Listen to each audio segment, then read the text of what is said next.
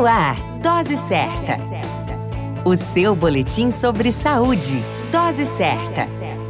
Olá, eu sou Júlio Cazé, médico de família e comunidade, e esse é o Dose Certa, seu boletim diário de notícias sobre saúde.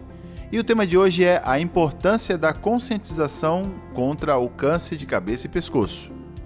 O Dia Mundial da Conscientização e Combate ao Câncer de Cabeça e Pescoço é comemorado no dia 27 de julho.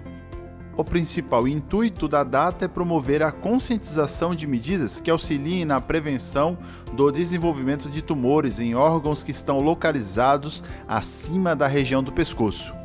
Entre os sintomas que podemos destacar do câncer de cabeça e pescoço são a presença de um nódulo, ferida que não cicatriza, dor na região da garganta, dificuldade para engolir, além de mudança na voz e também rouquidão.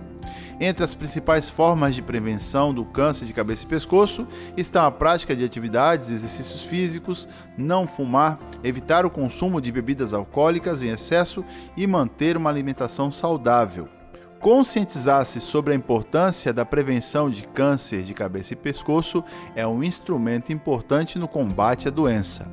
Fique conosco, pois a qualquer momento retornamos com mais informações aqui no Dose Certa, seu boletim diário de notícias sobre saúde. Dose Certa, o seu boletim sobre saúde. Dose Certa.